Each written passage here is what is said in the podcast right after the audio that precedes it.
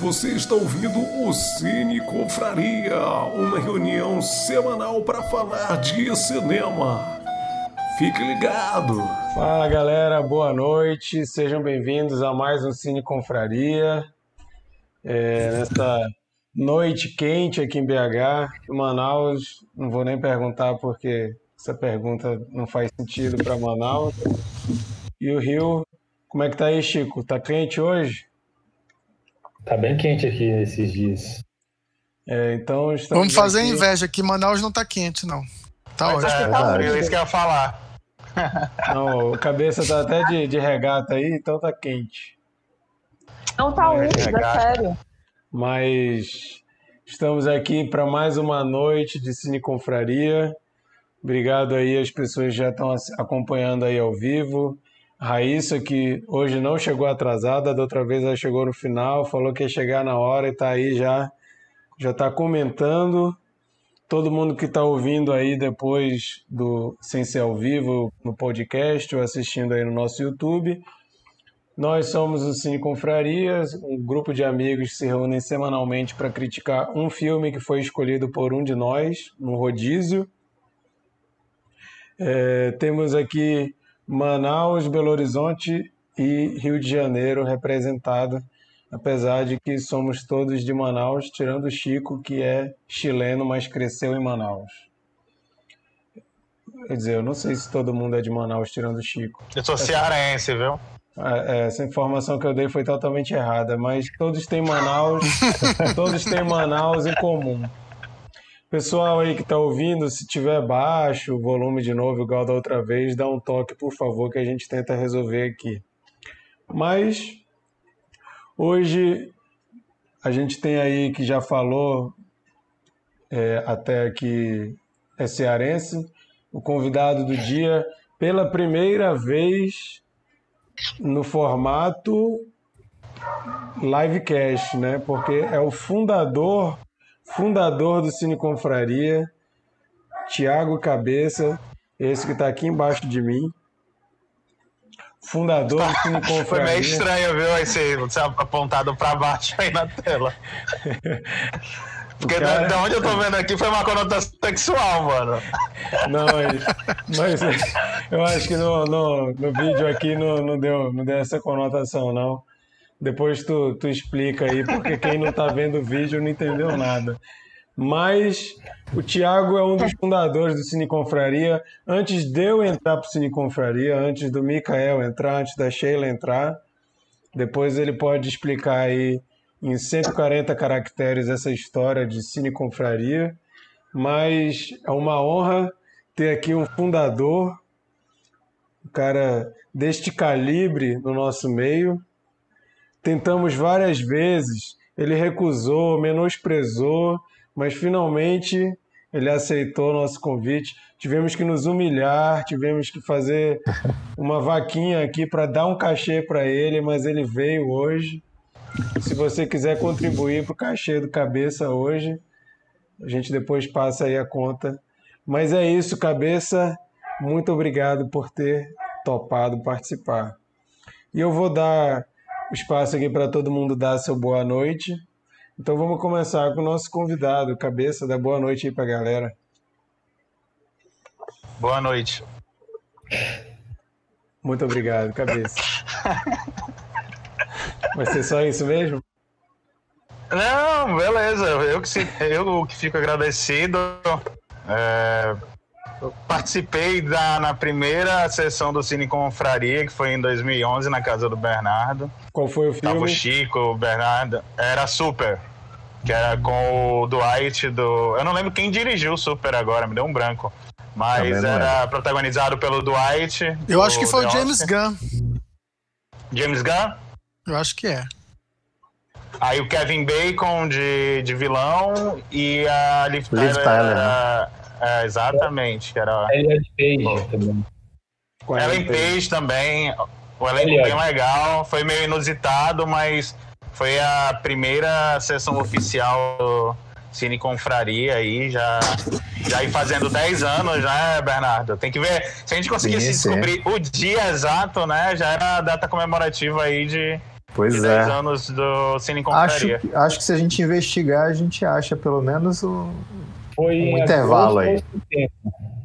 Foi entre Olha agosto e aí. setembro. A gente, a gente investiga isso depois. E foi isso. Então, assim, tá sendo uma honra participar aí nessa. Esse, desse filme e também do Cine Confraria, né? Maravilha. Bernardo, dá teu boa noite aí. Boa noite, minha gente. É, Só isso. Sheila, seus cumprimentos. Se todo mundo só falar boa noite, eu só vou falar boa noite, hein? A Mota. Não conseguia calar a boca ainda agora, Thiago. Aí tá agora. Não, boa noite. Todo civilizado. Oi, gente, tudo bem? Hoje eu vou pra minha, Hoje eu vou pra minha sessão mais difícil desse Cine Confraria. Bernardo já sabe. Eita. Então vamos Teremos lá, né? polêmica. Vamos lá. Micael, seus cumprimentos aí. Temos polêmica. Boa noite, pessoal. Já botei meu tatame aqui para iniciar o combate, porque a arte de lutar sem lutar eu manjo. Ó, Altas referências aí, hein? Chico, A alta já quem pegou, pegou. vai lá, Chico. É, boa noite.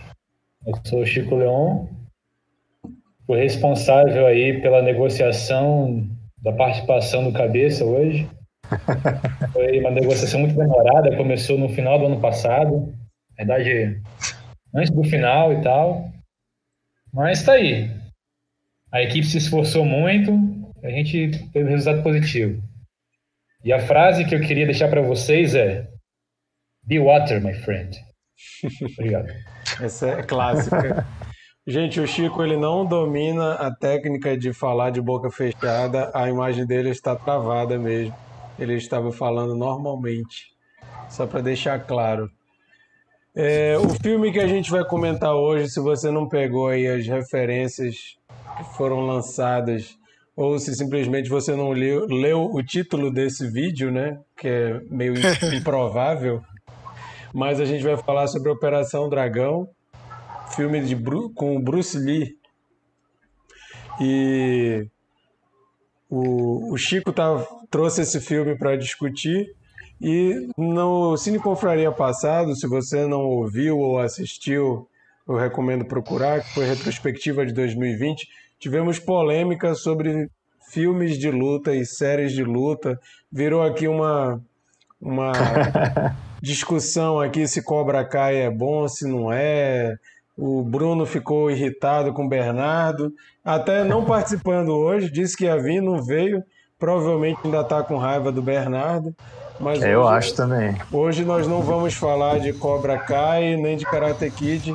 Quer dizer, pode ser que alguma hora a gente fale de Karate Kid, mas o filme que vai ser comentado é o Operação Dragão, que foi a escolha do Chico. É, Para quem não sabe sobre o que, que trata esse filme. Oi? É, na verdade, não foi escolha minha. Não foi escolha minha. O Ano Apocalipse não foi escolha minha também. Ah, pronto. Ele nunca escolhe escolheu nada. esse filme? Quem escolheu esse filme? Foi o meu amigo Cabeça. Isso entrou na nossa negociação. Ah, Pode continuar. botou como uma das exigências. Eu acho que ele já sentiu a pressão da Sheila, ele já tá jogando agora a responsabilidade pra mim. Não É duvido. Então, falo, né? Bom, gente, mas Operação Dragão, para quem não, nunca ouviu falar, é um filme de 1973 com Bruce Lee e conta a história de um cara que tá no. Parece que ele pertence a uma ordem aí que tem estudo das artes marciais. É quase que um mosteiro aquilo ali, né? É o monge Shaolin. É, o Shaolin. É um monge Shaolin, então essa que é a palavra. E ele é, ele é convidado por um cara que é um agente de alguma organização que eles não falam o nome, se eles falam vocês me corrijam, mas ele é convidado a se infiltrar num torneio de um cara que é dissidente dessa ordem que ele é, que ele faz parte. O cara meio que virou do mal e tá acontecendo alguma coisa estranha na ilha e ele é convidado a entrar lá e descobrir o que está acontecendo. Um torneio, né, de, de lutas marciais. E assim, Eu sei que você, quando ouve falar dessa trama, você pode pensar, tem um monte de filme que é essa mesma história, mas vale salientar que a gente está falando de um clássico que ditou muitas regras aí para o gênero, né? Muitas coisas que surgiram depois vieram por causa desse filme, muitas mesmo. E o filme tem toda aquela vibe de filme dos anos 70. Eu particularmente gosto muito daquele lance do, do granulado do filme dos anos 70, as músicas, o tipo de corte. Assim, é, eu acho a estética muito interessante. E se você gosta de Tarantino, provavelmente você acha a estética interessante também, porque ele bebe muito nessa fonte, né?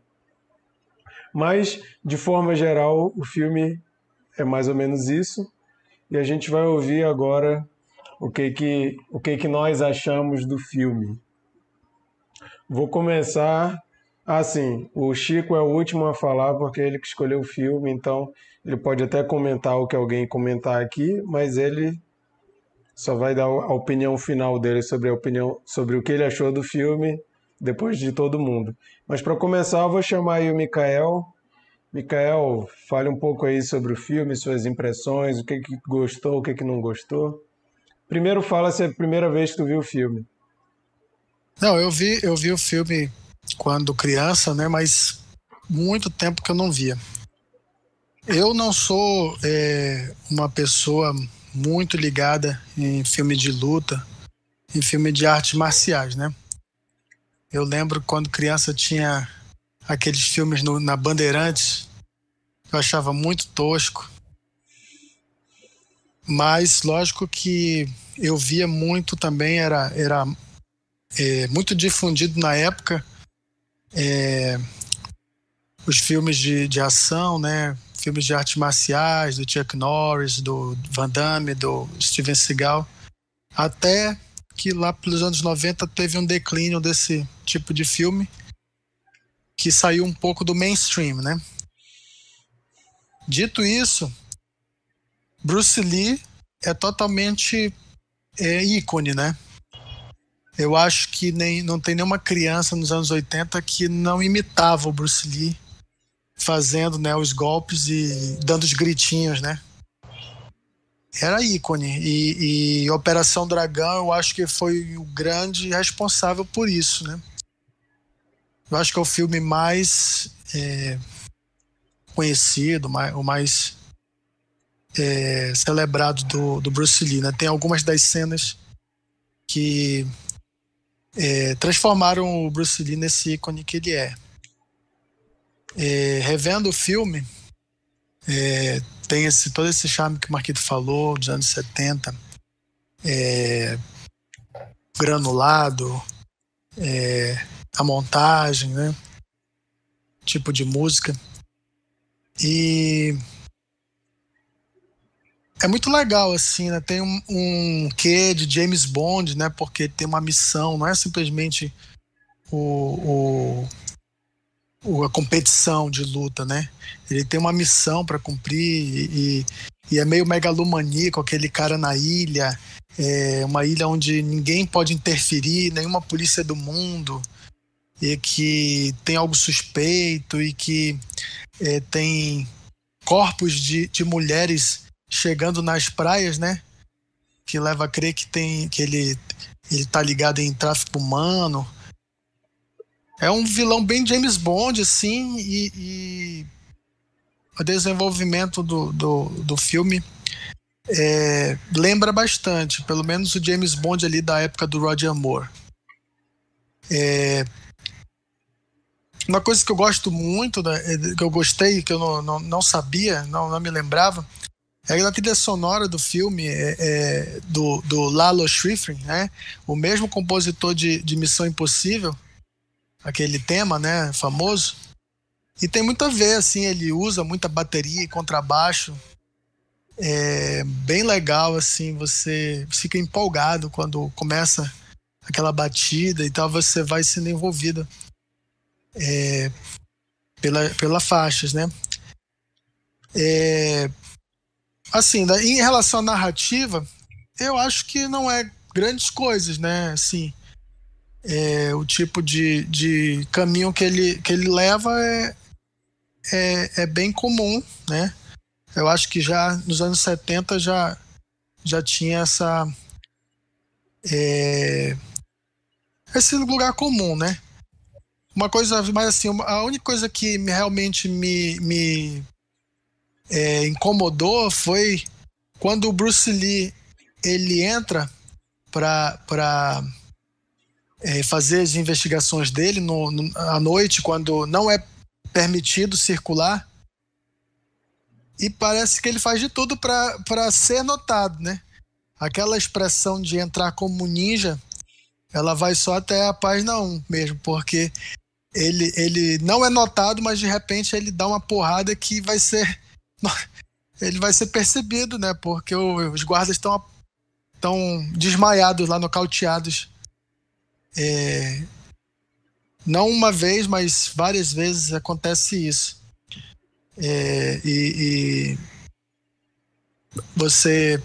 Mas assim, dá, dá pra ver o, o, o, que ele, ele é bom como um ninja furtivo e tal, mas a necessidade talvez de, de, de ter ação, ele acaba entregando muitas vezes é, o que ele está fazendo, né? Agora, logicamente, as lutas são o, o ponto forte do filme, né? Não só as lutas é, da competição, mas as cenas na caverna, né? quando ele começa a, a enfrentar cinco de uma vez, seis de uma vez, ali realmente é, as coreografias da luta é, ele se destaca e inclusive né eu, eu tinha é, comigo uma lenda de que o Jack Chan participou desse filme nessa, nessa parte da, é, da caverna. Eu não consegui reconhecer ele, mas é, é confirmei no IMDB que realmente o Jack Chan é um dos guardas. Ele apanha para pro Bruce Lee. E, e aí, inclusive no IMDB é, é, fala que é, o Bruce Lee meio que acabou machucando o Jack Chan e ele disse, ó, é, você é um cara legal, você vai participar dos meus filmes daqui para frente. Só que, infelizmente, esse foi o último filme do, do Bruce Lee, né? Até teve uma morte bem é, trágica, né? E o Jack Chan não teve a oportunidade de voltar a atuar com Bruce Lee, teria sido interessante. É... E a cena dos espelhos, né? Da, aquele, daquela sala de espelhos em que ele enfrenta o chefão lá e que é bem legal é, talvez a cena de luta mais aguardada do filme, né? E eles levam para um cenário bem legal que que vale muito, né? Mesmo na revisão, eu acho que é a cena que fica mais na cabeça. Enfim, é, o, acho que não tem mais nada para falar. Uma coisa que eu acho que tem que sempre ter em mente quando a gente analisa um filme desse, principalmente quando é um filme que lançou muitas tendências. Primeiro que ele não deixa de ser um filme de gênero, né? Então, é, existem lugares comuns que é normal de você ter num filme de gênero. A gente já comentou aqui algumas vezes alguns filmes de terror, como o Slasher, por exemplo, e a gente falou das, das regras de um filme de Slasher, né? E nesse tipo de filme ele tem algumas regras também que que precisam ser seguidas assim, né? E a gente tende a porque a gente está hoje, o filme é de 73, a gente está em 2021, a gente tende a achar que algumas coisas são meio é, repeti repetidas demais ou meio óbvias demais, mas a gente tem que lembrar que a nossa cabeça hoje em dia ela está formatada para outra coisa, né? Os próprios filmes de luta hoje em dia, filme de ação, as cenas de coreografia mudaram. Então, por exemplo, se eu pensar assim, os últimos filmes de ação que eu gosto, apesar de alguns, alguns eu sou meio chato, não é qualquer um que eu gosto, mas gosto muito de John Wick, da trilogia. E a cena de ação hoje em dia é totalmente diferente, né? Não dá para você comparar. Ou se você pega aqueles filmes do, da, do Borne, né? A Identidade Borne, todos os outros, tem umas cenas de, de luta muito massa, assim, e é outra lógica totalmente diferente. Então acho que a gente tem que tomar um pouquinho de cuidado quando a gente olha para esse filme, de não olhar querendo ver um filme de 2021, lembrando que a gente estava lá em 1973, né? Mas não, mas eu, eu, eu não, não, eu não tô, mas, eu não, mas eu não tô dizendo que tu fez isso não, pô. Não tô falando que tu fez isso não, só tô falando assim que é uma coisa mas que a gente por... precisa ter em mente. Mas por incrível que pareça, eu ainda acho que a, a maneira da, das coreografias do Bruce Lee ainda são únicas, assim. Eu acho que, na verdade, o que eu poderia acrescentar é que a maneira que você é, é, faz a captação, a maneira como você constrói as cenas de luta mudaram muito. Edição, Mas eu ainda né? acho que a maneira, exatamente, eu acho que a maneira como são feitas, ainda acho que, tipo assim, Bruce Lee ainda é muito atual, entendeu? Eu acho que é, é tanto que, tipo assim, vamos lá, eu acho que já, já, já dá abertura para eu dar meu review.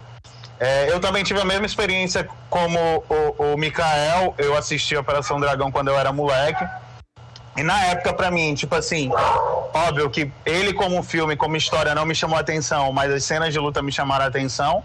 Até porque naquela época eu já assistia Van Damme, já assistia Lorenzo Lama, já assistia umas paradas assim. Eu cresci assistindo alguns filmes de luta, assistia Page também, assistia esses torneios. Então era uma parada que eu achava muito legal de ver. E assistir agora mais velho me fez perceber assim, porra, os caras eles tiveram um orçamento, acho que não foi uns 800 mil dólares, coisa assim, foi um orçamento super pequeno. Viajaram pra China pra, pra, pra, pra fazer esse filme. É a cabeça. É... Oi. Na verdade, esse orçamento, se eu não me engano, foi o maior orçamento na época para um filme desse gênero. Até porque foi o primeiro, foi o primeiro filme grande do, do, do Bruce Lee em Hollywood, né? É, tipo, é. na época, o Bruce Lee estava gravando o Jogo da Morte, que, é, se eu não me engano, é o segundo filme que ele escreve e dirige. Tem um outro filme anterior ao Jogo da Morte que ele escreveu, dirigiu e atuou. O Jogo da, Morte, Jogo da Morte ele não chegou nem a finalizar, né? Ele pois morreu é, antes. Ele fazendo o Jogo da Morte e aí ele recebeu o convite para fazer a Operação Dragão. Aí ele parou a, a, gravação do Jogo da Morte e foi fazer a Operação Dragão. Confere. E aí, pois é.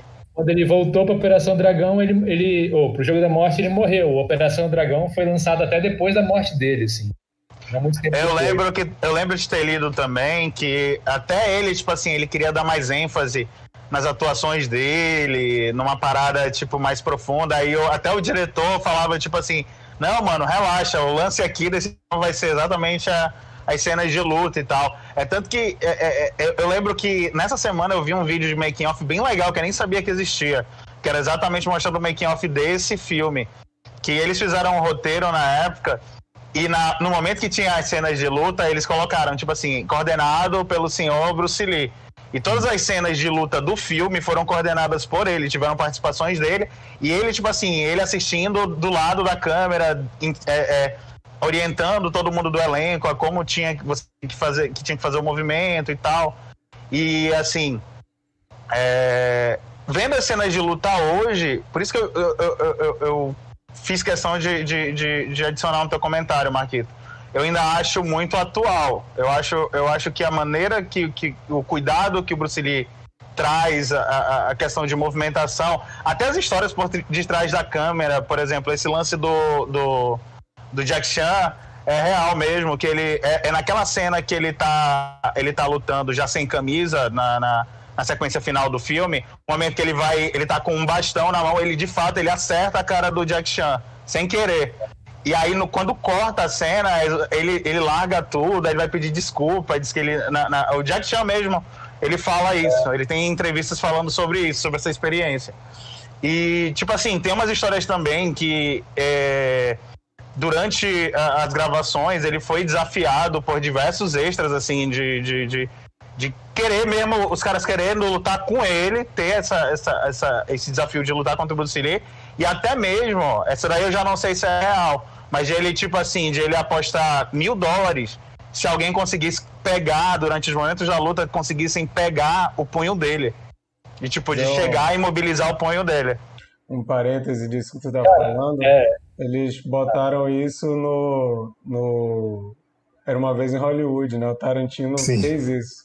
O Brad Pitt vai lá desafiar o, Bruce Lee. Essa cena é muito massa do Era uma vez em Hollywood. Uhum. Essa aí cena aí fizeram a cena inspirada na realidade, que realmente os extras ficavam pedindo para lutar com ele.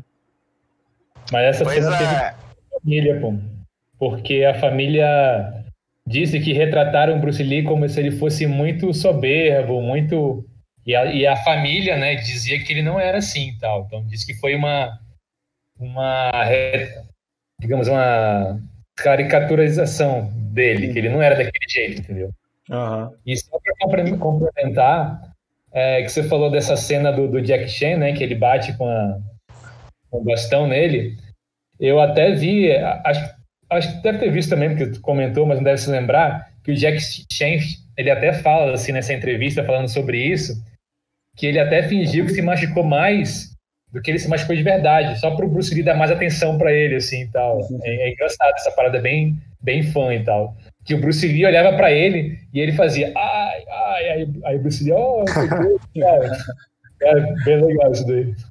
É, a Raíssa comentou aqui que ela acredita que, em termos de narrativa, o filme não oferece nada realmente interessante, concordando com o Mikael, né? A questão do, do roteiro do filme.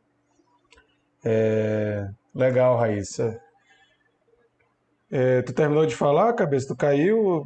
Ou tu vai falar mais alguma coisa? Não, deu uma caída aqui rapidinho. Então, assim, é, eu acho que entra nesse, nesse lance que eu, que eu comentei contigo. Eu acho que é, existem certos pontos ali, é, como, como você mesmo falou, a gente tem que levar em consideração a época que ele saiu, o contexto que ele saiu. Eu acho que ele toca em certos temas que poderiam ser muito mais é, é, explorados de maneira profunda questão de tráfico humano, ou mesmo a tentativa de estupro da irmã dele, ou, por exemplo, até um, um, um, um gancho que tem do, de um dos, dos, dos, desafiantes, que o cara é negro e ele é abordado pela polícia de graça, pega um baculejo, basicamente, lá da polícia. Então, assim, existem de fato diversas nuances que até eu acredito que por conta do, do, de ser um filme com um orçamento não há essas coisas, poderia ser aprofundado. Teve a questão de, de, de, de, de áudio também, que eu imagino o desafio que foi aquilo ali. Você gravar um filme todo no mudo e depois é, redublar aquilo ali foi, foi. Deve ter sido uma experiência também difícil. Enfim. É... Mas eu acho que envelheceu bem, tu sabia? Eu, eu, eu, pelo menos, eu vejo que, especialmente essa questão das lutas, a gente vê como o cinema hoje ainda é influenciado pelo trabalho do Bruce Lee, entendeu? Pela a, a maneira como ainda é muito presente esse esse é, essa intensidade de luta, essa parada mais mais visceral assim, daquela luta que o cara se machuca, o cara é, é, é, tem aquele, é, aquele momento que você não sabe se ele tá batendo de, de verdade ou, ou de fato é um, é um teatro. Tem tudo isso, entendeu? Mas, como eu te falei, eu acredito que as, as cenas de, de luta de hoje elas se destacam por conta exatamente de edição. É aquela tomada, aquela câmera temida, aqueles cortes rápidos. Aquilo ali favorece muito para a luta parecer mais intensa num filme. Aham. Uhum. É, e isso que o Cabeça falou no final, se você não segue o Cine Confraria no Instagram e no Facebook, recomendo que sigam. E a gente falou dessa curiosidade durante a semana, que o filme ele foi todo gravado sem captação de som e depois foi gravado todos os sons para colocar. E eu fiquei Fora. Que... Tem mais uma, uma coisa que eu esqueci de acrescentar. Vai, pode falar. Eu também quero falar. Peraí. Aí uma, uma, uma coisa que quando a gente vai assistir sabendo dessa informação é que deve ter sido muito engraçado para o sonoplasta ter que ficar filmando Bruce Lee dando aqueles gritinhos dentro de um estúdio com o microfone, né? O... Já pensou essa cena, cara? O cara tendo que dar os gritinhos, lembrar como que era o gritinho quando ele deu o golpe. Deve ter sido uma situação meio constrangedora para o Bruce Lee ter que ficar gritando daquele jeito dentro do estúdio. O que, que é, cabeça? Teve uma parada que eu não sabia desse filme, é que o, Pô, eu sempre esqueço o nome dele, o cara do dragão branco. É... Bolo? Goro Yon. Bolo. É, ele, exatamente, eu não sabia que ele era discípulo do, do Bruce Lee. Ele gravou Operação Dragão por ser discípulo dele mesmo e, e até, tipo assim, rolou uma expectativa É que eles lutassem, mas eles não chegaram a lutar. É. O que, que tu ia falar, Mikael? Eu ia falar que o uso de câmera lenta em lutas, é, hoje em dia, é, na maior parte das vezes é por estilização, né? Mas eu acho que o uso da câmera lenta, no caso do Bruce Lee, é pra gente conseguir acompanhar, né, o, o movimento dele, rápido. né? Ele é muito Pra rápido. gente, pra, pra tá, tá bem assim marcado o que que ele tá fazendo, assim. É, eu Acho que essa era, era a ideia quando foi Verdade. usada naquela época, né? E eu ia também comentar que o, o segurança lá do, do, do chefão, aquele personagem lá é tosco, olha. Não, Aquele que tem a cicatriz. Se a gente for falar de atuação, tem muita atuação ruim nesse filme, cara. Tem umas Aham. atuações Ei, horríveis. esse cara tem uma história também nessa cena que ele dá o chute na. né, é, que ele cai por cima do- dos discípulos lá do Han.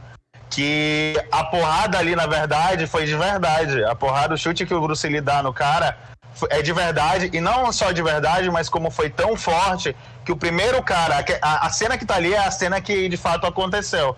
É, o chute que ele deu, que o cara foi lançado pros discípulos do Han, o primeiro cara que segura ele quebrou os braços por causa do impacto do chute. Nossa, isso daí será que é verdade? É verdade. Até porque a queda da galera, tu vê que a queda da- da- da- do pessoal é muito desajeitada, mano. Cai gente por, por- por- pelas cadeiras, cai um negócio tipo assim, é um negócio muito bagunçado mesmo.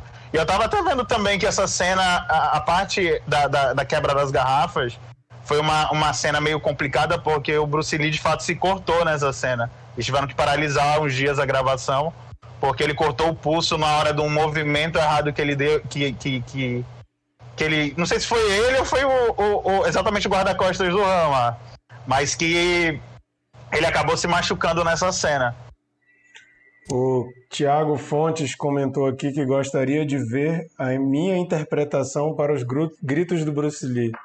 Como assim? Quer que eu, eu faça os movimentos aqui? Eu não tenho essa habilidade. Acho que ele quer, ele quer uma redublagem. Inclusive, eu me senti representado, mas do lado negativo.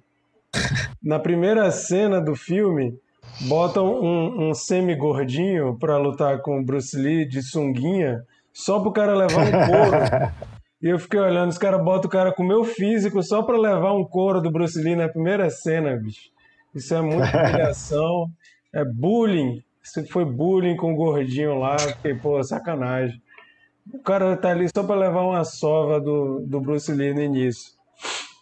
Mas a gente só teve gente falando bem aqui. Vamos ouvir alguém que odiou esse filme. A, a voz feminina nessa live. Monique furou mais uma vez com a gente. Só tem a Sheila para vir com essa voz feminina. Apesar de que a Raíssa está participando aqui no chat, né? Mas a Raíssa, pelo que eu estou entendendo aqui, ela gosta muito do filme. Mas vamos ouvir a voz de uma mulher que não gosta desse filme, falou que foi um desafio participar dessa live, de tão ruim que ela achou o filme. Vamos Não fugiu ouvir. da raia, hein? É, Gostei. mas veio, né? Da outra vez ela falou: não vou ver o filme. Aí no dia ela inventou uma desculpa e não participou. Dessa vez ela assistiu. o filme. Vai lá, Sheila, compartilha com a gente. Gente, vamos lá. Então, eu tentei respeitar um monte de coisa, né? Eu tentei respeitar o clássico, Bruce Lee, o gênero, etc, etc, porque não é um gênero que eu consumo. É, algumas outras coisas mais pra cá, eu, tipo assim, eu gosto de Kill Bill, eu gosto de John Wick, ah, sei lá, eu não posso dizer que cenas e coreografias de luta sejam desagradáveis como um todo mas não, não me seduzem. Até citei para vocês, a gente conversou no grupo ali sobre o Clã das Adagas Voadoras. É um filme incrível, mas é porque o clã ele tem um apuro fotográfico estonteante, né? Eu acho que a plasticidade do filme é que torna ele. Acho que qualquer pessoa se prende atenção por alguns minutinhos ali. E lá fui eu, né? Ah, eu não vou começar, eu não vou começar reclamando, não. É, é um filme esteticamente muito bonito, muito bonito. A, a, a coreografia das lutas é incrível. Porra, puxaram a internet na hora que ela tava falando é sacanagem, hein? Caramba. Deixaram ela falar só a parte boa. Quando ela ia falar a parte boa. Bom, então nós Valeu, Sheila. Foi ótima a sua muito. participação. Muito obrigado pela participação. Foi ótima a sua opinião. Ela achou que o filme é lindo. É isso. Resumo: filme lindo. Vocês todos ouviram. Ninguém colocou palavras na boca dela. Oh, o Tiago Fontes respondeu: gostaria que você repetisse os gritinhos. Pô, gente, foi mal, desculpa. Bernardo, enquanto, Eu pensei. enquanto a Sheila não volta, Bernardo, fala aí um pouco sobre o filme. Sacanagem, vou ficar, vai ficar com a impressão de que eu estou calando a Sheila. Mas não, gente. Me, mente, como é aquele, aquela expressão? Menterrupting. Pois é. Não, não, não é isso. Mas então, gente, deixa eu, deixa eu adiantar que depois, quando ela voltar, ela, ela completa a opinião dela. É... Então, acho que vocês já comentaram uma porrada de coisa que, que, que eu ia falar aqui, eu vou falar por alto. É... Mas uma coisa interessante é, é a questão, acho que o Cabeça falou ainda agora sobre coreografias e sobre atuação. É, como o cinema, principalmente cinema atual hollywoodiano, usa muito de cortes, né? É, o, o, uma coisa que acontece no, no, que eu acho que é uma diferença primordial assim de, do, do filme de luta hollywoodiano para o filme oriental é o fato de que o, o hollywoodiano ele faz a, a, coisa realmente em dois atos diferentes, né? Primeiro tem a, a ação do cara fazendo, a, que vai dar o soco e depois corta para a cara do cara recebendo soco, entendeu? Então ele não tem uma né? continuidade. Isso, ele não tem uma continuidade, ele não, não te mostra uma ação completa. E o filme, e, e, esse filme, ele é totalmente diferente disso. Acho que, acho que mesmo sendo um filme já filmado em Hollywood, e, e, e assim, é, justiça se faça, o, o Jack Chan também, é, é, é, ele, tem, ele, ele sempre tem esse cuidado nos filmes dele, né? De, de mostrar ação e reação na mesma cena e, e o negócio ser realmente é, é, uma, uma, um balé, é uma coisa bem, bem orquestrada ali, bem feita. É, mas, enfim, é, o que eu queria falar mais é que é, realmente é difícil você levar em consideração o contexto da época em que o filme foi lançado, quando você assiste um clássico, né?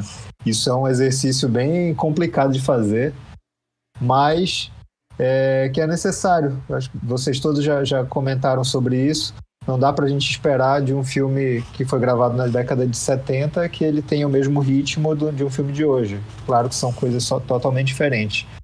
É, mas é, essa questão, tem essa questão dos clichês, né? Que a gente, a gente considera como clichê algo que já foi muito utilizado, mas esse é um filme que criou algumas, algumas regras, criou, criou um estilo mesmo. Então, é, a gente vê muita coisa desse filme em outros filmes.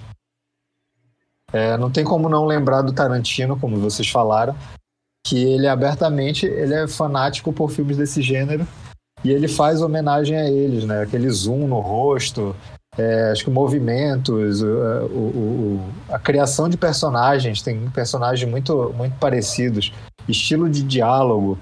É, isso eu não estou nem falando especificamente de Kill Bill, porque Kill Bill é exatamente isso, né? O Kill Bill ele bebe totalmente de, de, de, desse estilo. É, mas é, é, é, legal ver que, que, que, é um, que tem tantos filmes assim que beberam desse gênero que, que, que, que seguiram mais ou menos o que, o que a gente vê aí nesse filme.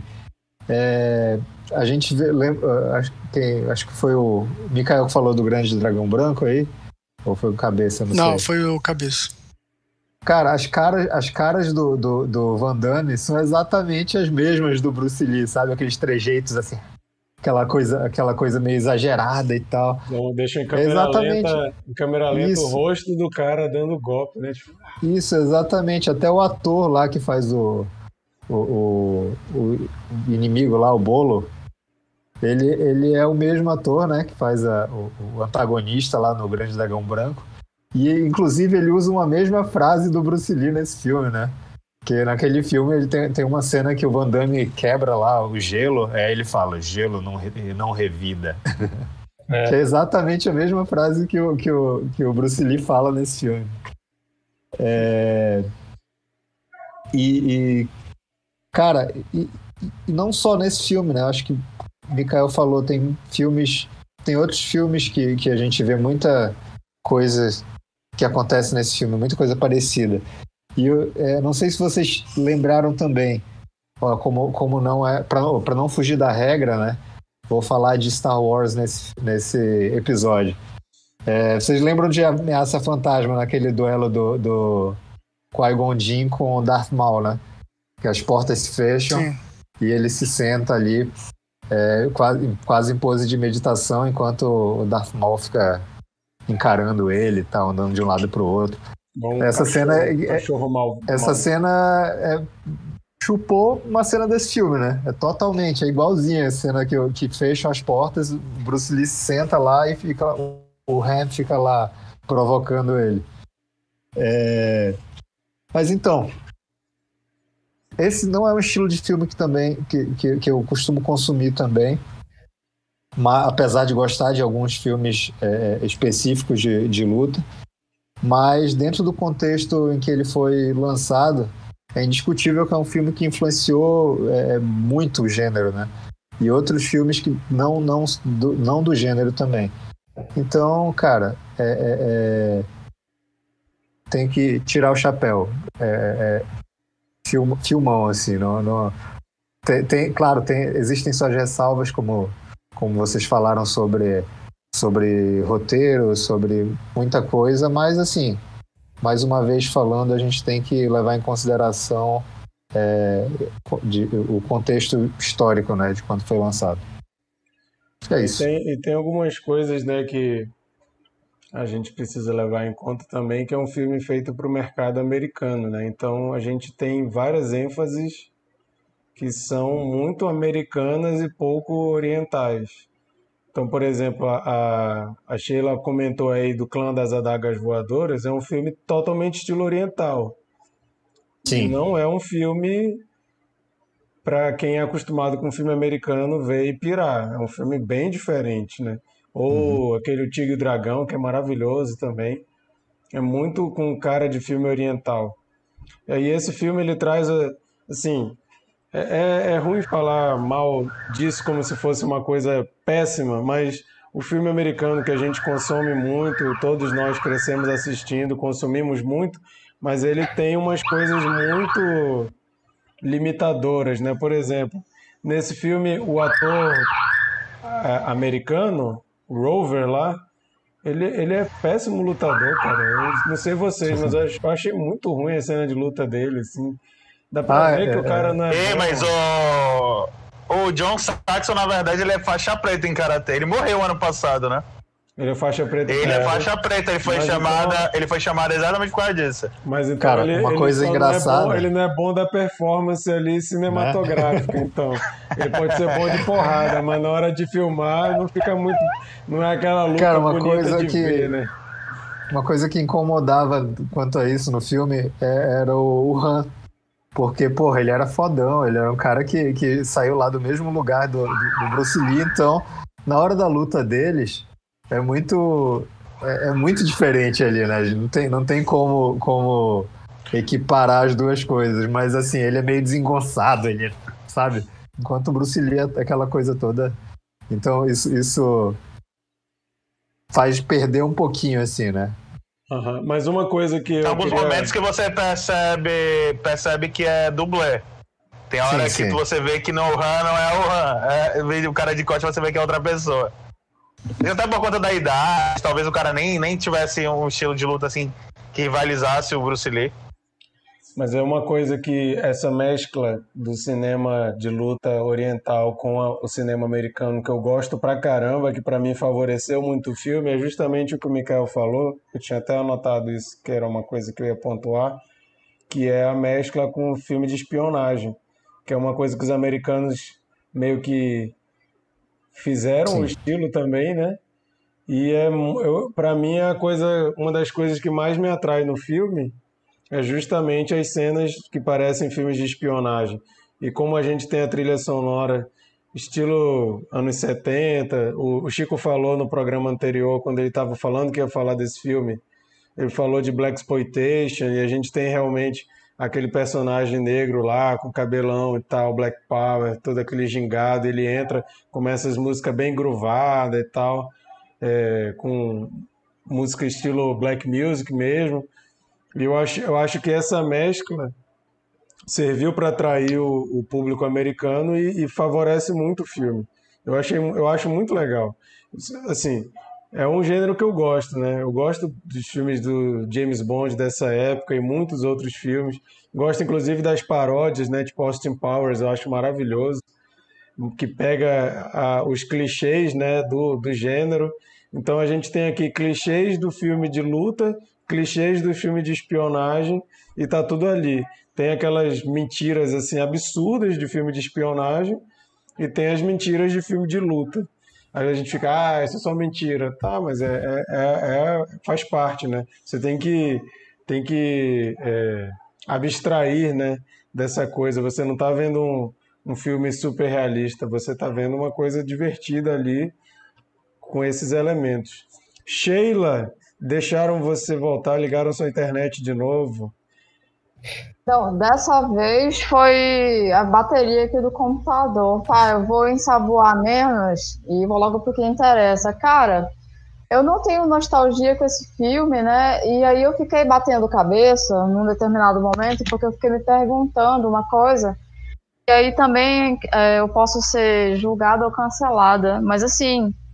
uh, Na minha época de menina, filme de lutinha, referência de lutinha, Falcon, essas coisas todas, são coisas de menina, entendeu? Então, cortou, esse cortou, universo da visibilidade, da... Tá ouvindo? É esse universo tá. da... Tá? Tá ok? Tá, que cortou quando falou são coisas esse de... universo da virilidade É, são coisas de menino. É. Ah, tá. Esse universo da virilidade, da luta, da performance de luta, do ídolo uh, emplacado, focado, é uma coisa, pelo menos para minha geração, é muito masculina, assim, seduz muito ao masculino. E assim, eu não sou exatamente uma princesinha, vocês me conhecem.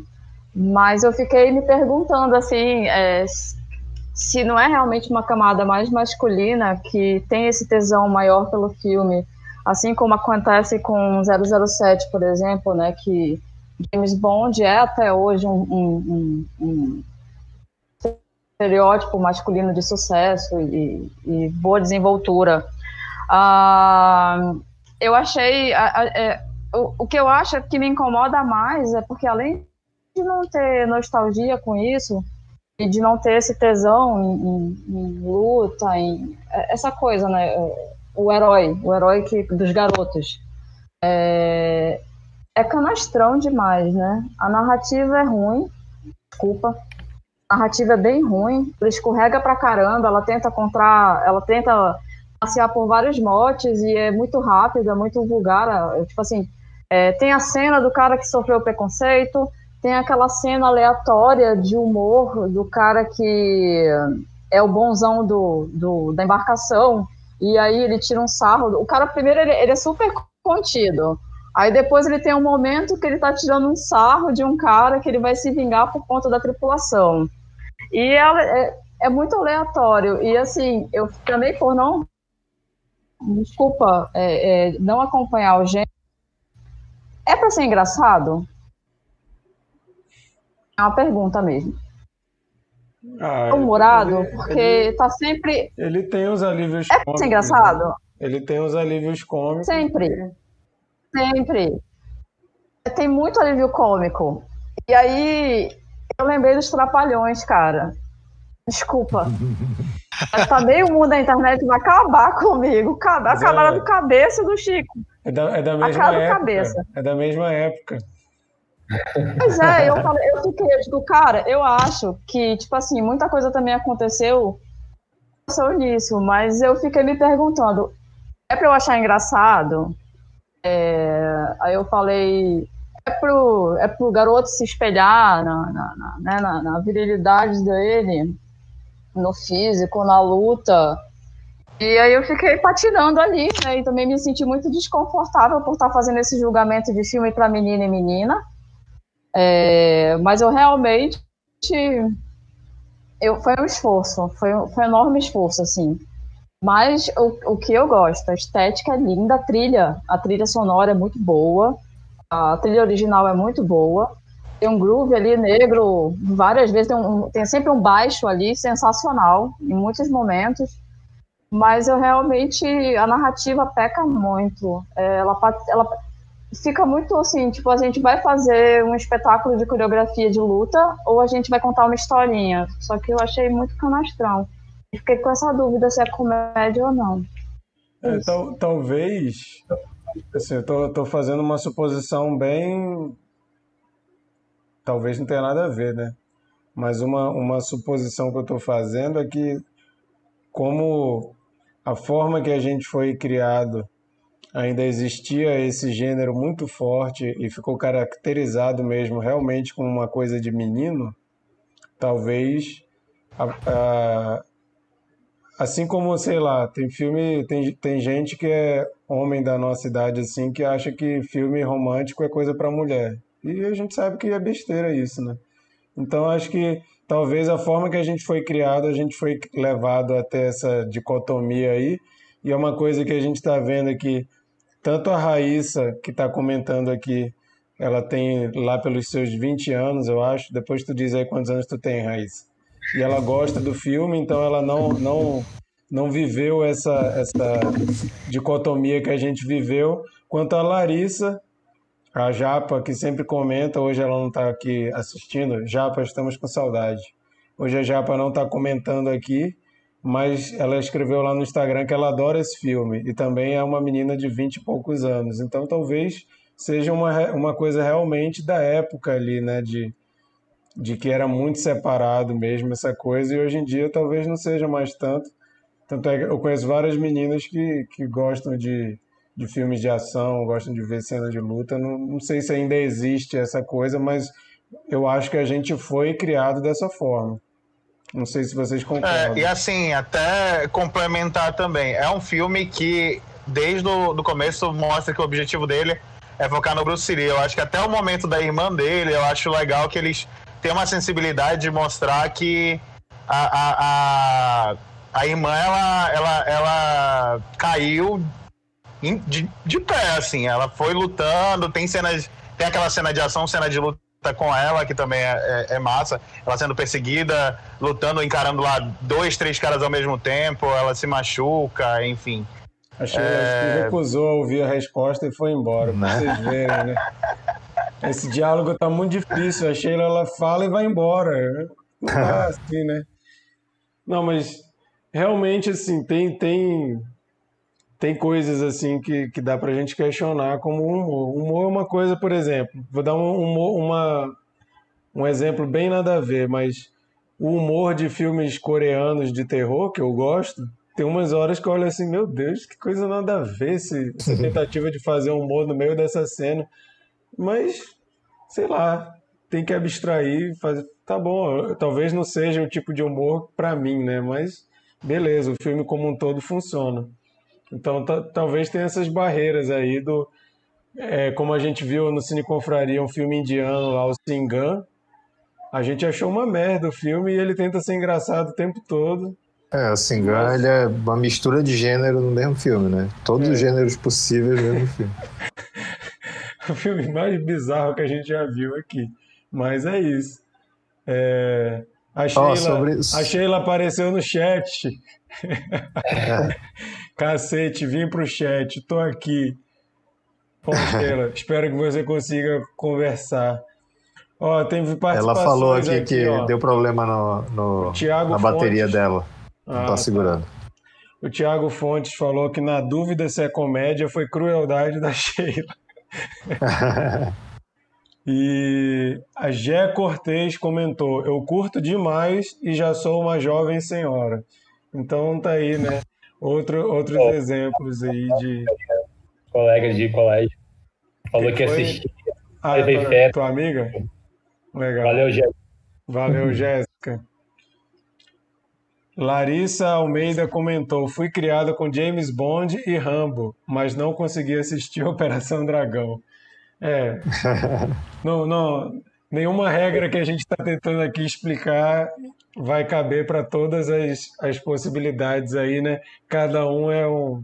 Cada ser é de um jeito, né? Então não dá para botar todo mundo no mesmo pacote, cada um vai ter seu motivo para gostar ou para não gostar. Mas vai lá, Chico, você está se segurando aí há bastante tempo. Sim. Falar desse filme é lembrar assim, minha infância, né? Quando eu era novo, eu gostava muito de filmes de luta. Eu era tipo, eu, tipo, eu era aquele garoto que tinha tipo o pôster do Bruce Lee no quarto, assim, também que era fã, assim. Qualquer dinheiro que eu tinha, eu comprava revistinha de luta. No começo era assim, revista de luta, depois virou, sei lá, revista de herói, aquelas coisas lá, de, de desenho, de. E depois de música, depois de revistas adultas. Né? Todo mundo tem essa fase. Enfim. É, é uma. Assim, tem muitas boas lembranças porque. Sei lá, passava no cinema em casa ali à tarde, ou passava na, na sessão das 10, né? E era uma época muito feliz para mim. Eu era muito novo, né? Meus pais ainda eram vivos, então era uma lembrança boa esse filme. E, e por eu ser fã assim, do Bruce Lee e também de outros artistas marciais, na época, quando eu era novo, eu fiz várias artes marciais. Então, eu fiz tipo karatê, kung fu, fiz judô, fiz boxe, fiz um monte de coisa. Que infelizmente hoje em dia não dá mais para fazer porque né, eu tenho um problema no meu pé e tal. Mas enfim, é, a influência do Bruce Lee nesse filme é, é muito grande, assim, né? Você vê alguma, algumas cenas bem icônicas, né? De, do Bruce Lee com aquelas marcas de, de arranhões e tal. Né? Você vê isso muito na cultura pop. Aquela última a luta final no, na casa lá de espelhos e tal também. Você vê isso repetindo em outros filmes, até filmes de terror. E outra coisa também que eu vi que eu achei engraçado é que é, na luta com o Han, né, tem uma, uma, uma, parte que eles ficam tipo eles pulam e dão um golpe em si. Isso tu vê muito em anime, né? E eu não lembro de ver muito isso em filme na, antigo dessa época, deles pularem e darem um golpe. tu, vão... sabe, tu sabe que filme me lembrou é, essa cena? Me lembrou Aventureiros do Bairro Proibido. Ah, sim, sim. Que tem a luta é. daquele do, do, do, do, do sidekick do Kurt Russell com aquele. com aquele. o Raiden lá da, da, da galera. Eles, exatamente eles ficam lutando com saltos, né? Aventureiros do Bairro Proibido tinha que ter uma sessão de Cine Confraria com cabeça. Porra, todos os filmes. Todos os filmes do Carpenter, cara, sério. eu vou fazer aqui um compromisso com o Cine Confraria, que eu só vou escolher filme antigo agora. Só filme que todo mundo já viu e a gente vai debater sobre ele. Bom, Chico, assim, depois, depois da vergonha do ano Apocalipse, eu acho e que. você escolheu, realmente achei melhor né? jogar em time que tá ganhando, ver filme que todo mundo já viu e tal. Mas, enfim. É... E sei lá, né? Você vê muita influência do Bruce Lee, né? O próprio Tarantino, todo mundo falou, né? Que pegou a, usou a roupa do, do que o Bruce Lee usa no, no Jogo da Morte, né? Na noiva, aquela roupa amarela e preta. Inclusive, esse filme recomendo porque é um filme, assim, apesar de ele, no final, ele não foi dirigido pelo Bruce Lee, ele foi, acabou sendo dirigido pelo mesmo diretor de Operação Dragão, porque o Bruce Lee não conseguiu terminar o filme, né? Mas é muito interessante porque ainda teve algumas cenas, né, com ele, E é muito legal ver a luta do Bruce Lee com o Karim Abdul-Jabbar. Eu não sei se é assim se pronuncia. Não sei se o pessoal gosta de basquete, mas esse Karim Abdul-Jabbar era um ex-jogador de basquete. Inclusive, ele é considerado um dos melhores de todos os tempos. Então, é muito legal ver a luta de um cara de mais de dois metros com um cara de 1,70 e poucos, que era a altura do Bruce Lee. Então, é, é, bem bizarro. E tem no YouTube essa luta, é bem legal. Inclusive, o Bruce Lee, ele, ele treinou também o Karim Abdul-Jabbar, né? Ele, ele, treinou várias pessoas de Hollywood na época, né? Ele treinou o Steve McQueen, treinou várias pessoas. E, enfim, para mim é um filme muito legal, assim, ele tem seus defeitos, né? Até porque é de, sei lá, é, quase 40 anos atrás desse filme. Né? Não, mais de 40 anos. É de 73, né? Mais de 40 quase 50. Anos, é, quase 50. E, assim, eu me divirto muito com os filmes do Bruce Lee, né? Como eu, eu disse que era muito fã e tal. E esse filme, como o Cabeça falou, já falaram, ele, ele, ele tenta pincelar alguns temas, né? Como racismo, violência contra a mulher, tráfico humano. Mas, óbvio, de maneira superficial, mas eu acho que mesmo para a época não tinha muito esse cuidado ou essa preocupação. E uma coisa que me incomodou também nesse filme foi até que o Michael comentou, né, dele usar aquela roupa preta meio de ladrão e bater nas pessoas. Eu fiquei pensando, cara, por que, que ele não usou uma máscara, né, se ele não queria ser reconhecido? Eu fiquei pensando. E aí eu tirei uma conclusão que eu ah, acho. Bruce Lee, né? É, eu acho que Tinha ele não mostrar usa a cara máscara, dele. Eu acho que ele não usa uma máscara porque ele ia ficar muito parecido com um ninja.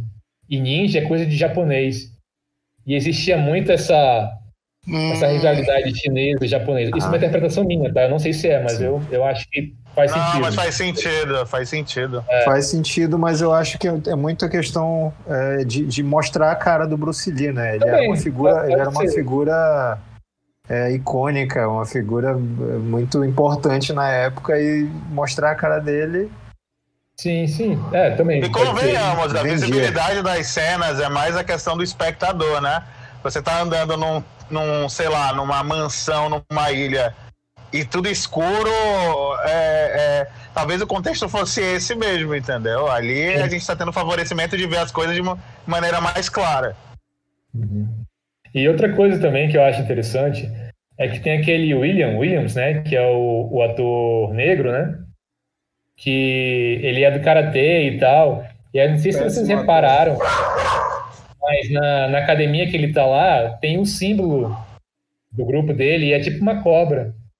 E também mais para frente, né, que deixa uma, uma cobra em cima lá da passagem para o Bruce Lee, né, porque viram que ele estava lá é, que ele pega a cobra, a cobra também até parece meio que uma nage, assim, não sei se influenciou também a Cobra Kai aí, o, a marca, mas eu achei que seria uma boa, uma boa homenagem, porque se você for ver, pô, tem a cobra lá que é uma naja que ele pega, que tem lá no, no símbolo do Cobra Kai, e o símbolo do, do, do da, da, escola lá do, William é, é, é, meio parecido até com o Cobra Kai, então eu não sei, teria que para analisar isso para ver se foi influência, mas seria uma homenagem legal também. E é isso, a trilha sonora também, para mim, é clássica, eu acho muito legal a trilha sonora.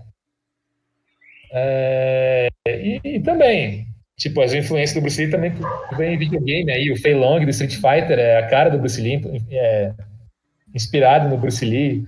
O Liu Kang lá também, do Mortal Kombat, também tem um pouco aí do Bruce Lee, o Jack Chan. Todo, todo jogo de luta, na verdade, se você pegar aí, The King of Fighter, Tekken, todos têm um personagem sim, sim. que tem as características do visual do Bruce Lee. É, ele teve uma carreira meteórica, assim, nos filmes de luto, né? Que ele só fez, se não me engano, cinco filmes de luto, né? Com a morte dele e tal. Mas ele também fez muitos filmes que não, não de luto, assim. Porque ele, ele, se não me engano, ele fez filme desde os 12 a 13 anos na China. Então ele tem vários filmes, assim, que não tem nada a ver com luta. Então é, é interessante ver isso. Até como vocês falaram aí, que ele ajudou a dirigir cenas, né, de luta, desses make-offs que você falou. Pô, mas ele, tinha uma, já tinha uma experiência, assim, com filmes, né? Tudo bem que eram filmes antigos, de baixo orçamento, mas ele já tinha, se não me engano, acho que mais de cinco filmes. Acho que antes do, dos filmes de luta que ele estourou. E sem contar também que ele participou de Besouro Verde, né? Que teve a, a o, o refilmagem aí com o Seth, Seth Rogen, que eu não sei se é muito boa. Rogen, né? Eu acho que. Eu não sei se alguém leu aí na, nas curiosidades do IMDB, porque eu li mais cedo. Se eu não me engano, aquela cena inicial, inclusive, foi dirigida por ele, a cena do Operação Dragão. A luta dele com, com o, o, o pseudo Marquito aí. Ah, sim. Não, eu duvido, porque como, como eu falei, é, o filme anterior dele, O Voo do Dragão, ele que escreveu e dirigiu. E, eu, e uh, o Jogo da Morte, ele também ia fazer isso, só que ele acabou falecendo. Né? Enfim, é, é, é isso. Eu falei até demais, eu falei mais até de curiosidade do que do próprio filme, que eu acho que todo mundo já falou bem a respeito. Bom, e é um negócio até complementar o lance do, do Marquito, da questão da luta, é que de fato, agora eu parando para pensar, eu vi que nem se compara, né, cenas de ação asiáticas com cenas de luta asiática com cena é, é, é, americana, assim. Eu lembro que a primeira vez que eu assisti Operação Invasão, que é um filme filipino, eu fiquei extasiado pelas cenas de luta, porque eu achei a, a, a maneira como eles têm. A, eles levam como missão mostrar todos os detalhes. Você vê com clareza os movimentos, vê todos os, todas as nuances ali de, de, de, do estilo de cada um, de lutar e tal. Porra, é, é, é um negócio que é muito foda mesmo de, de, de parar pra pensar agora e ver como a a, a, talvez pela praticidade, né, Hollywood é, é, deixa essa parada mais é, é confusa para não, não se dar o trabalho de investir numa, numa, numa coreografia mais de melhor mas qualidade. É, mas é também a, a lógica é outra, né? Porque esses filmes orientais, tirando por Bruce Lee e Jack Chan, você tem caras que são mestres da, da luta atuando. A especialidade deles é a luta, não é atuar. Até pode até falar, discutir se eles são bons atores ou não, mas bons lutadores eles são. Eles já eles são aquilo mesmo. Então você está indo para ver um filme do Jack Chan, por exemplo, você vai ver para ver ele lutando. E é aquela luta engraçada do Jack Chan, aquela coisa que ele não usa dublê e faz umas acrobacias mó maluca você vai para ver aquilo. A lógica do filme americano é vamos pegar um ator já e vamos treinar ele para ele conseguir fazer o negócio. Mas não, não tem como comparar um cara que há décadas luta, né? E já domina aquilo ali, para um cara que pegou, sei lá, um ano de aula de luta marcial, arte marcial, para fazer um filme, né? Como foi o lance do, do Neil, né? Do Keanu Reeves, que ficou muito legal. As cenas de, de luta do Keanu Reeves são muito boas. Mas ali eu lembro que era sem precedentes o tanto de, de treinamento que o cara teve antes. E é bom que rendeu para ele tanto, né, que hoje em dia ele faz o John Wick também, e para mim as cenas de luta dele são impecáveis também. O cara aprendeu de verdade, né? Mas eu esse... acho que um diretor que fez isso, desculpa te interromper, Marquito, mas um diretor que fez isso, é, um diretor americano, acho que foi o Cronenberg, né? O Cronenberg ele tem um filme com a Gina Carano, que eu não lembro o nome do filme. Soderbergh. Soderbergh, desculpa, Cronenberg, Soderbergh. Ele com a Gina Carano, que é mais ou menos isso, né? Ele, ele na verdade, ele pegou uma lutadora de MMA para fazer um filme, para ser protagonista de um filme, e que criou também cenas de ação nesse estilo, cenas de luta nesse estilo oriental, assim, que era, eram bem mostradas, não tinha esses cortes rápidos nem nada, mostravam bem a, a Gina Carano descendo a mão nos caras, entendeu? Isso é até legal pra Sheila, já que a Sheila acha que esse lance de, de filme de, de, luta ser muito masculinizado. Eu não lembro o nome desse filme, Mikael, tu lembra? A toda prova. Então, a toda prova, que é exatamente uma mulher que é protagonista e as cenas de ação, as cenas de luta são legais. Massa. Bom, gente, vamos então cada um dar sua nota aí para facilitar na hora de criar o post. Eu dei nota 7 pro filme. Mikael? 7. Bernardo? Também dei, dei 7 lá no Letterboxd. Cabeça? Cara, eu vou dar 9. Vou dar 9 porque é um filme que influenciou muito. Eu acho que, pra proposta dele de cenas de luta, eu ainda acho muito atual.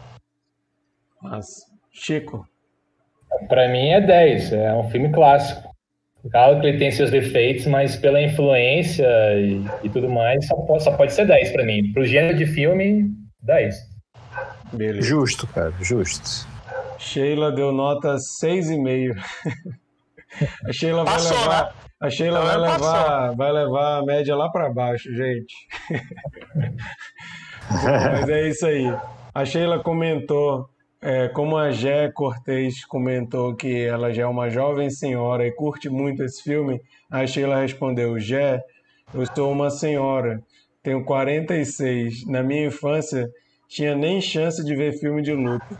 No meu colégio tinha aula de bordado para você ver como eu não tinha como ser nostálgica com esse filme. Então tá aí o porquê da, talvez da Sheila não ter nem um pouco de memória afetiva com esse filme. É, é isso sobre esse filme a gente pode passar adiante. Eu vou fazer então para a gente dar nossas dicas de coisas que a gente assistiu, leu, ouviu, dica de alguma coisa. Toda semana a gente deixa aqui alguma dica personalizada para vocês aí que depois ficam procurando o que assistir, o que ver, o que ouvir, o que ler. A gente tenta dar uma clareada aqui. Eu vou começar e a minha dica é o filme As Mortes de Dick Johnson, que está no Netflix. É um documentário, mas é um documentário diferente.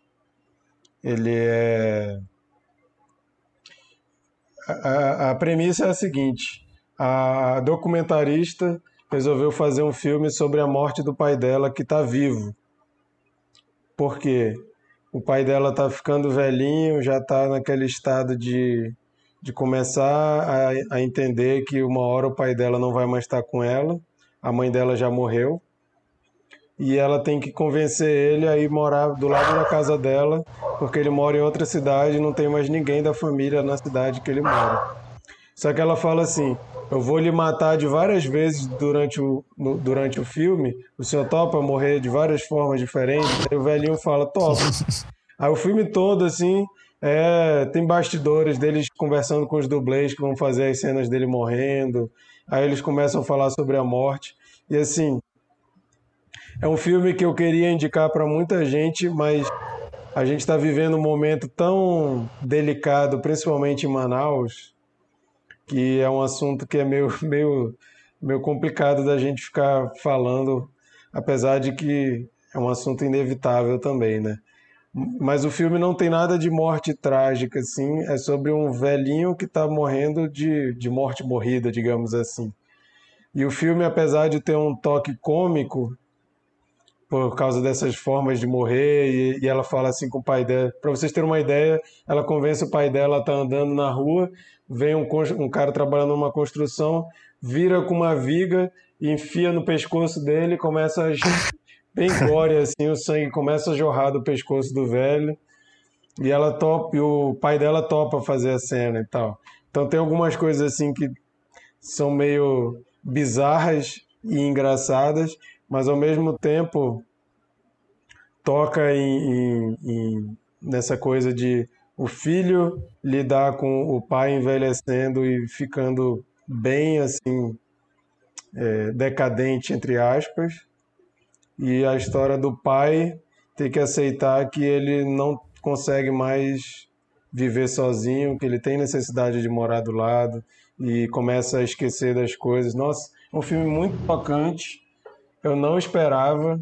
Eu fui ver assim só porque ele estava em várias listas de melhores filmes do ano. Aí estava no Netflix, estava fácil, eu fui assistir. Aí teve umas horas que eu ficava assim, meu Deus, é...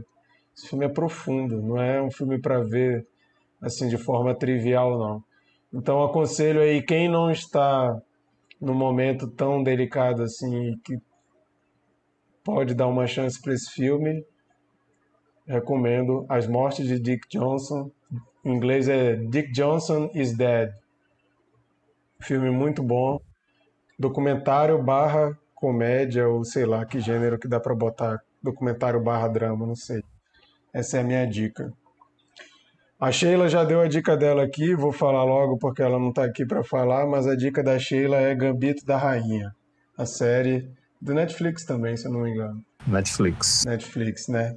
Sheila recomenda, dica da semana da Sheila, Gambito da Rainha. Cabeça, dê aí uma dica de coisas pra gente procurar e assistir, ouvir, ler, sei lá? Cara, eu ia dar a dica de um jogo, mas na verdade veio outra coisa na cabeça. Eu não sei se a galera assistiu Tenet já, mas. Tá não. Eu fiquei extasiado. Eu achei. Tipo assim, eu não vou entrar no mérito de falar que o filme é ruim ou não. Mas eu não gostei de Interestelar, então fiquei com aquele gosto amargo na boca de achar que o Nolan tava devendo entregar algo habitual dele, com aquela assinatura dele, com aquele, aquele estilão dele de deixar o final aberto, de ele dar um nó na nossa cabeça, de, enfim, provocativo. E eu acho que Tenet cumpriu, assim, tudo que, que o Nolan normalmente faz e mais um pouco. Eu fiquei bem, bem satisfeito mesmo com o filme.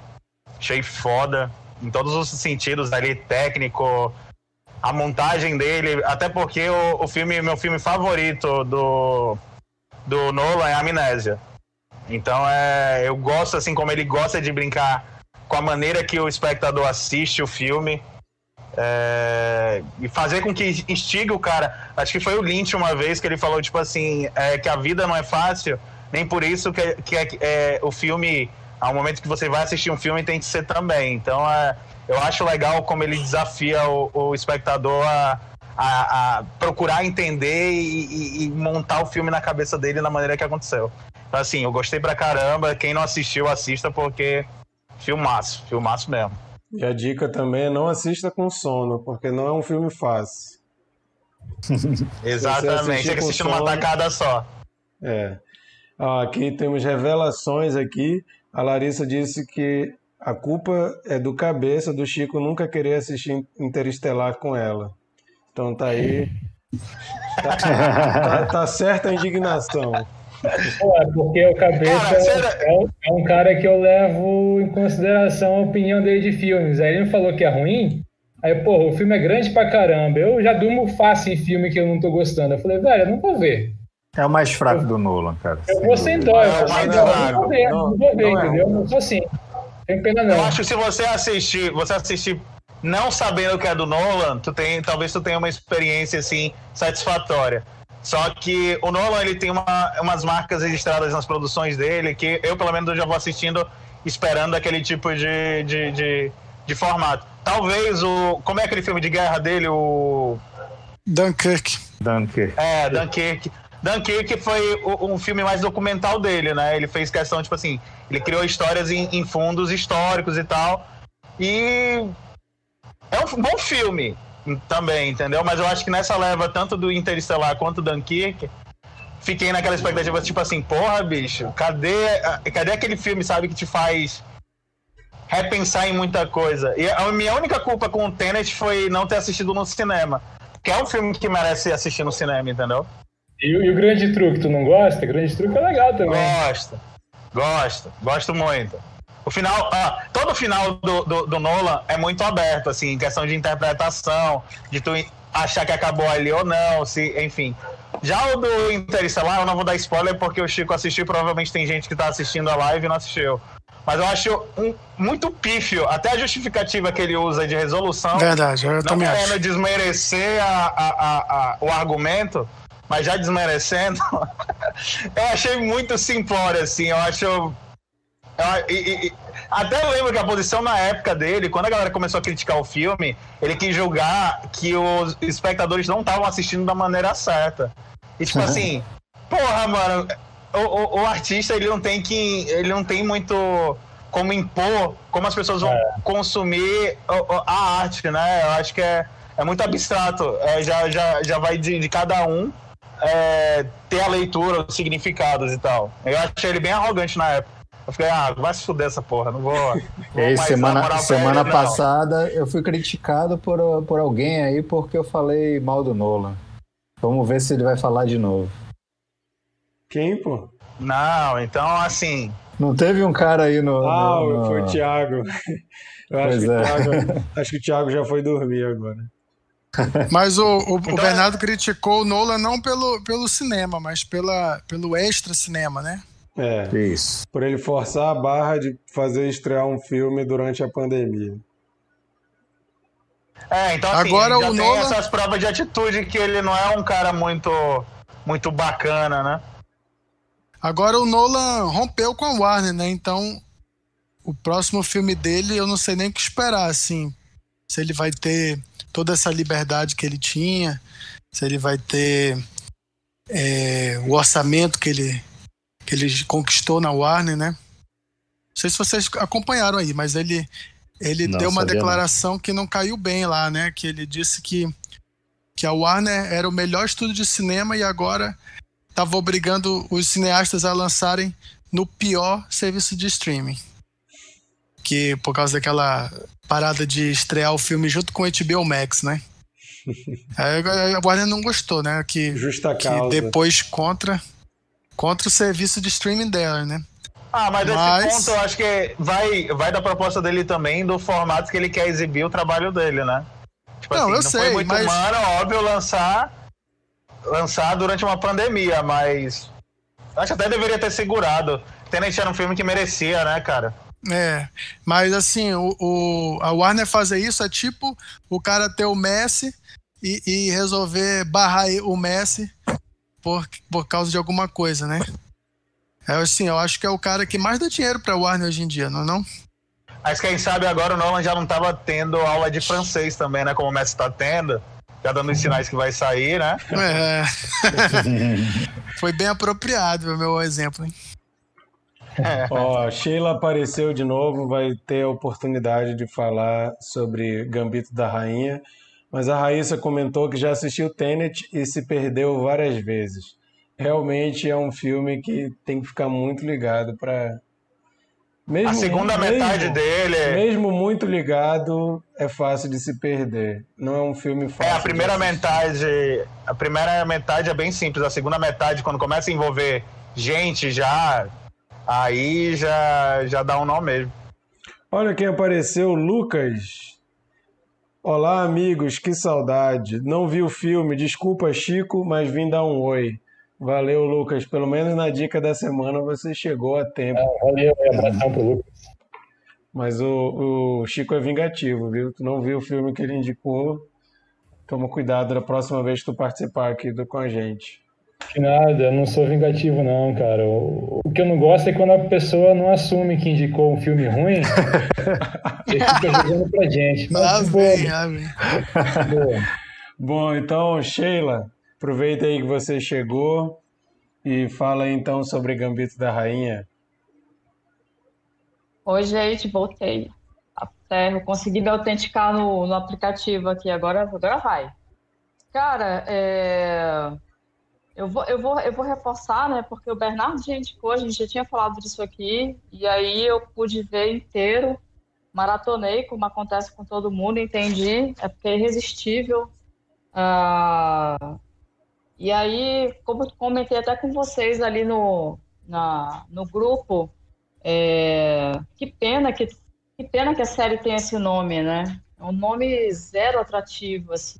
É, xadrez é um jogo muito particular, ele é muito nichado, ele é mais de uma galera, assim, a gente não imagina é, que assim, uma série sobre xadrez é, vai ter tanto mojo quanto ela tem. Então, só, só não, não gera.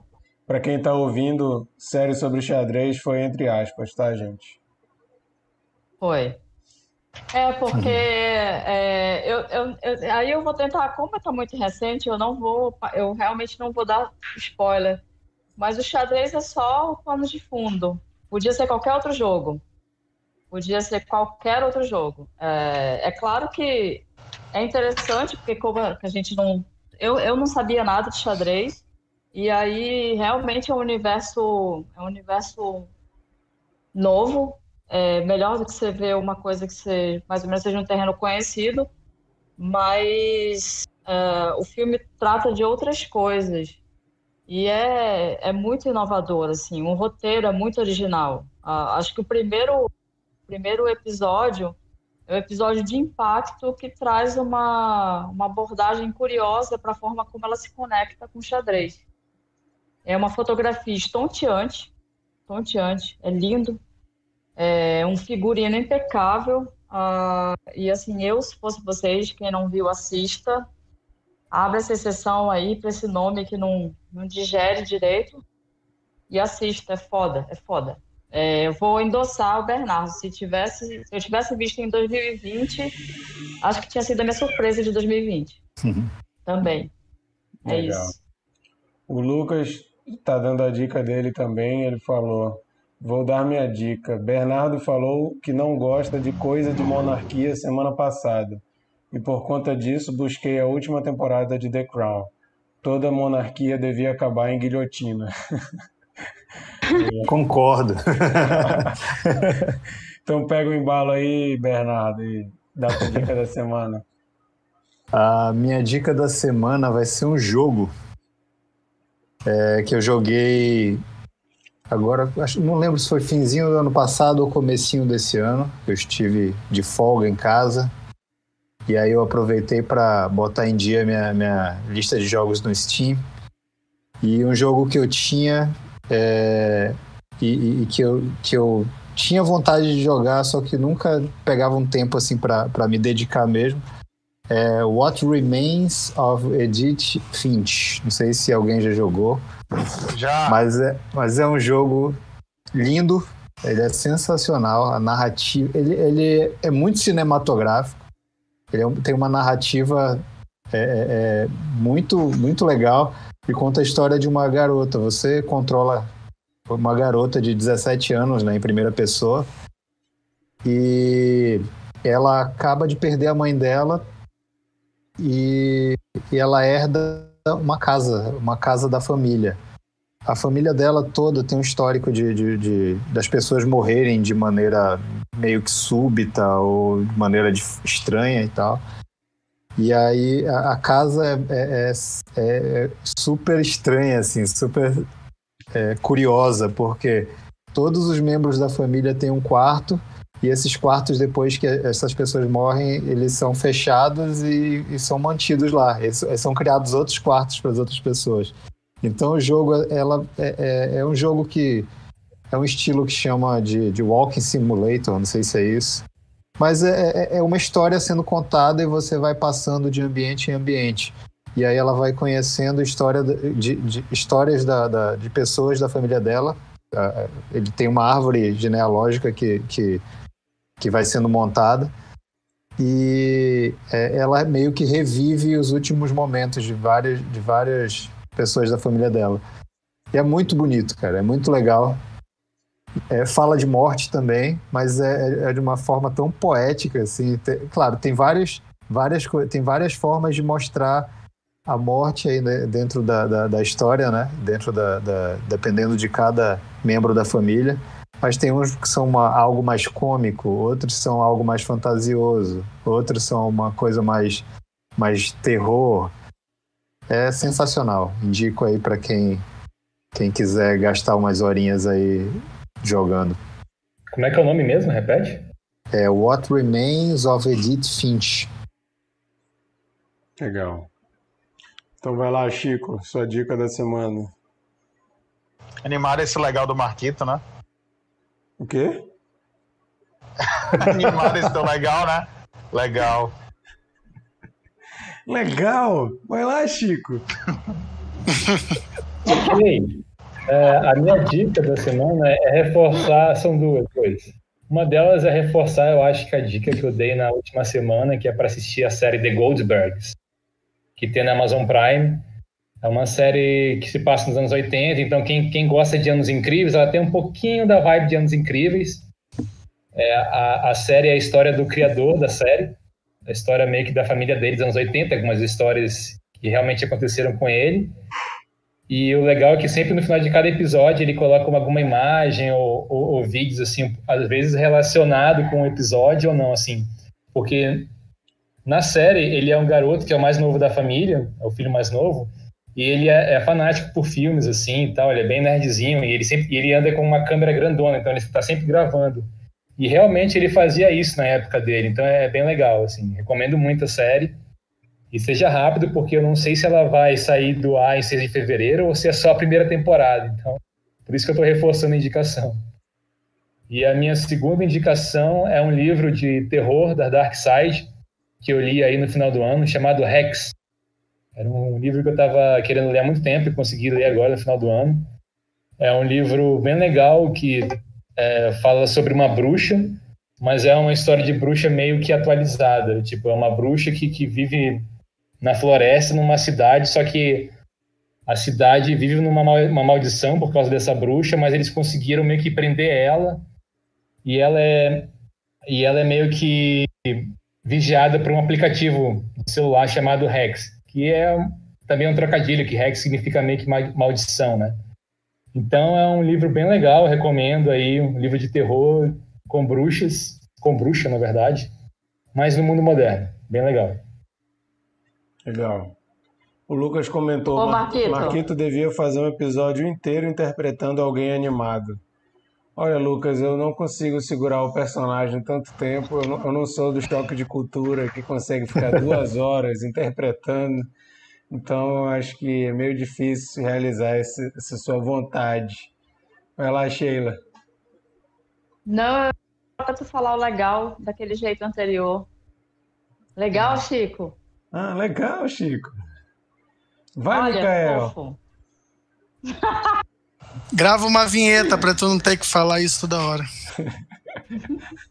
Vai lá, Micael. Olha, estamos há mais de um mês sem dar dica, né? Então eu poderia, eu teria assim muitas dicas para dar, mas por falta de, O patrão tá reclamando, hein? Lá vem o cara eu vou que, dar uma, eu, eu vou dar 20 uma dicas. dica, vou dar uma dica mais abrangente.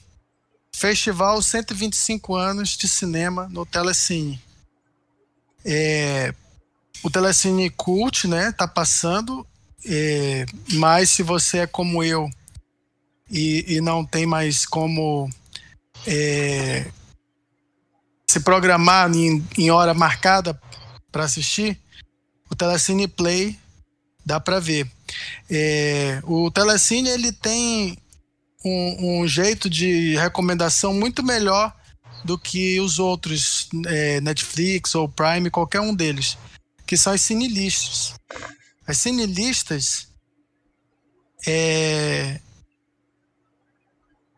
elas, elas colocam é, é, so- com gêneros ou subgêneros, né? Eu me desconcentrei agora aqui, ficou parecendo.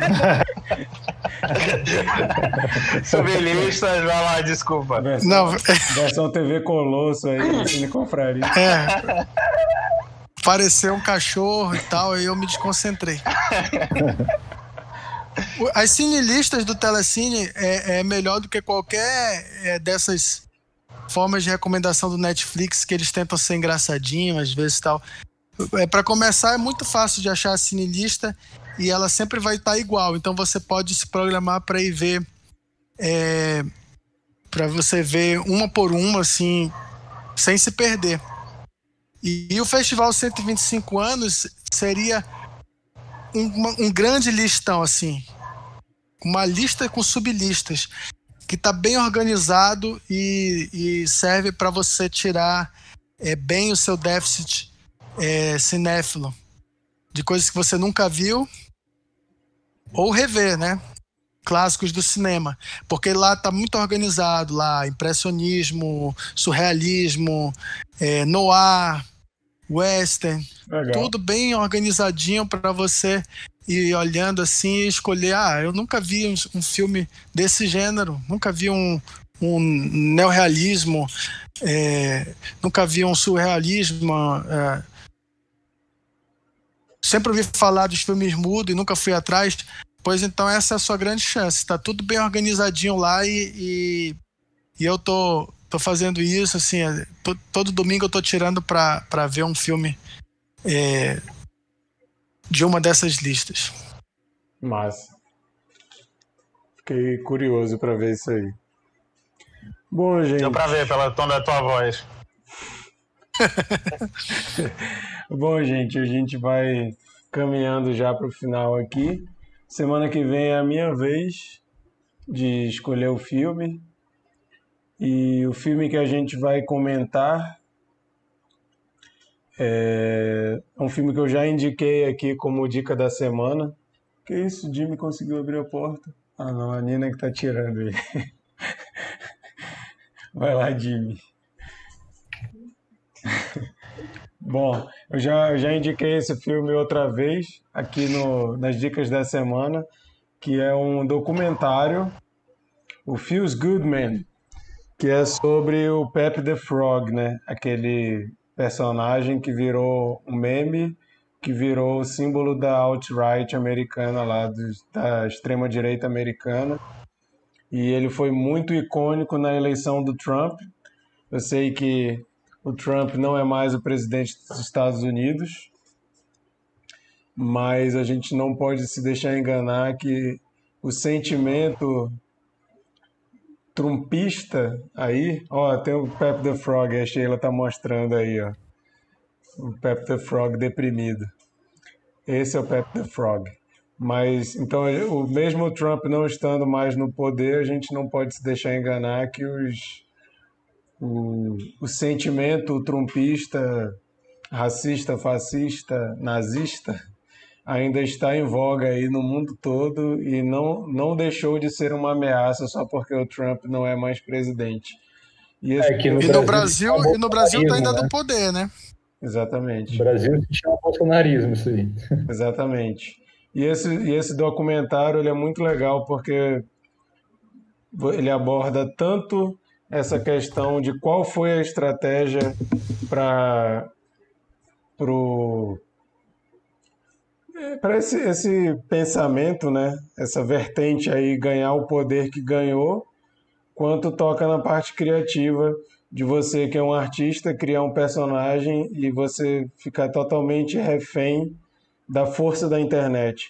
Então a gente vai falar sobre a força da internet, vai falar sobre é, quando, quando, quando estragam a sua arte, né, e você perde o controle. Vamos falar sobre essa situação do, da eleição do Trump e sobre esse ódio todo que tem na internet, né? E os discursos de ódio ganhando força. Então acho que é bem, vem bem a calhar ainda, mesmo Trump não sendo mais presidente dos Estados Unidos.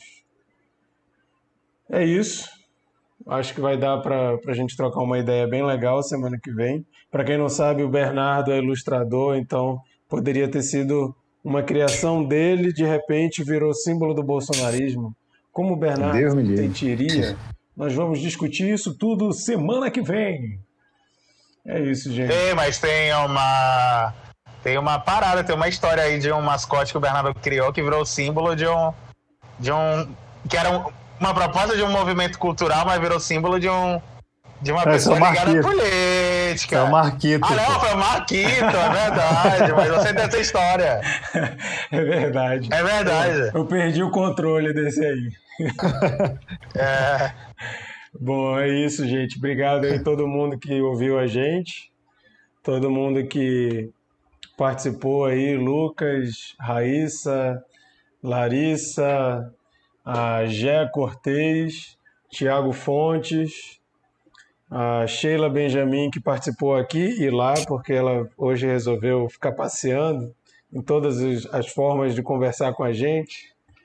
Mas é isso, muito obrigado a todo mundo que pôde assistir, participar. Se você está ouvindo isso depois da data, né? Se você está ouvindo como podcast, ou se você está assistindo no YouTube depois, por favor, se inscreva no nosso canal do YouTube para a gente poder customizar a nossa URL nós precisamos de 100 inscritos para a gente poder ter um youtube.com barra cineconfraria. Dá essa força aí para gente, manda para os seus amigos aí curtirem, seguirem a página, o nosso canal do YouTube, por favor. E também convidamos todo mundo aí que gostou, ouviu, achou interessante. Temos vários outros episódios aí legais, é, comentando vários outros filmes. E semana passada a gente fez um, uma retrospectiva do ano, em, onde a gente não falou de um filme específico, mas a gente falou de um monte de filme, livros, séries, discos. Então a gente recomenda também dar uma ouvida a um episódio um pouco maior, mas ficou bem interessante. Chico, quer falar? Não, eu só queria é, terminar minha participação aí fazendo uma pergunta. E aí, cabeça? Tá de volta? Boa pergunta. É, tô... Volta, cabeça. Veremos. Vamos lançar veremos uma hashtag. Veremos nos próximos episódios. É. Volta, cabeça.